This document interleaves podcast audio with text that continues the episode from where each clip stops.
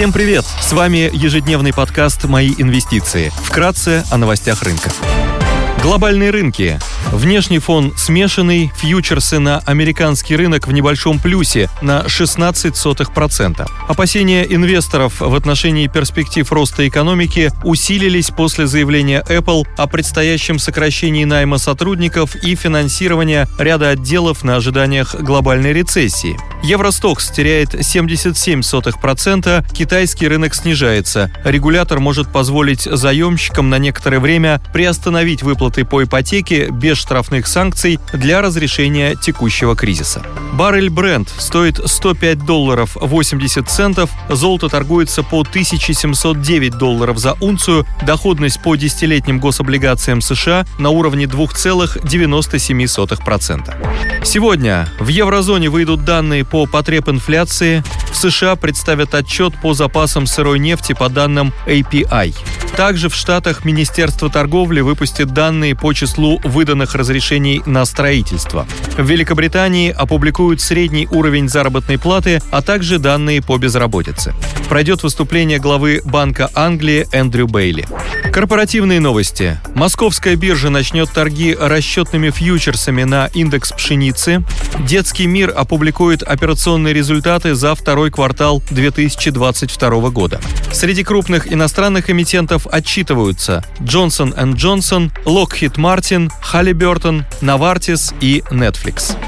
Идея дня. Сегодня пройдет сбор заявок по облигациям Binofarm Group с офертой через два года, ежеквартальным купоном и рейтингом РУА от эксперта Ориентир по доходности к погашению не выше 280 базисных пунктов кривой ОФЗ, что транслирует доходность на уровне 11,1% годовых. Единственный выпуск Binofarm Group 001P01 с офертой через полтора года торгуется с доходностью на уровне 11,5-11,7% годовых и премией кривой ОФЗ на уровне 300-320 базисных пунктов. Доходности ликвидных облигаций материнской АФК-система на сроке полтора-два с половиной года находятся на уровне 10,8-11% годовых. Премия 235-255 базисных пунктов кривой доходности ОФЗ. Binofarm Group – крупный производитель фармакологической продукции, который в результате операционной интеграции ПАО «Синтез» и АО «Алиум» в 2021 году вошел в топ-15 фармацевтических компаний в России и занимает пятую позицию с долей рынка около 1,4%. Группа производит более 450 препаратов в более чем 20 лекарственных формах. На жизненно необходимые и важнейшие лекарственные препараты приходится 20% портфеля. Продажи в основном в России 90%, остальное приходится на экспорт в СНГ. На госзакупки приходится 29% продаж. У группы 5 производственных площадок в нескольких регионах страны мощностью 420 миллионов упаковок лекарств в год.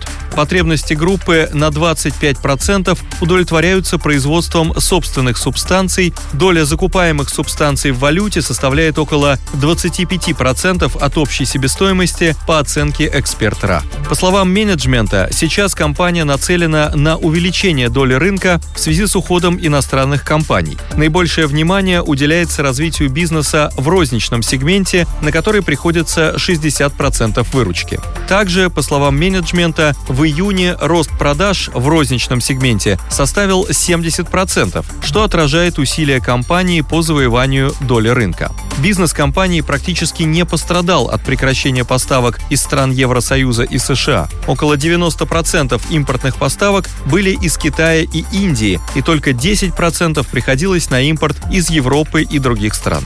Долговая нагрузка компании находится на комфортном уровне. Соотношение чистого долга к ОИБДА 1,5x по итогам первого квартала текущего года. Покрытие долга находится на высоком уровне. Отношение ОИБДА к процентам 6,3x. Спасибо, что слушали нас. До встречи в то же время завтра. Напоминаем, что все вышесказанное не является индивидуальной инвестиционной рекомендацией.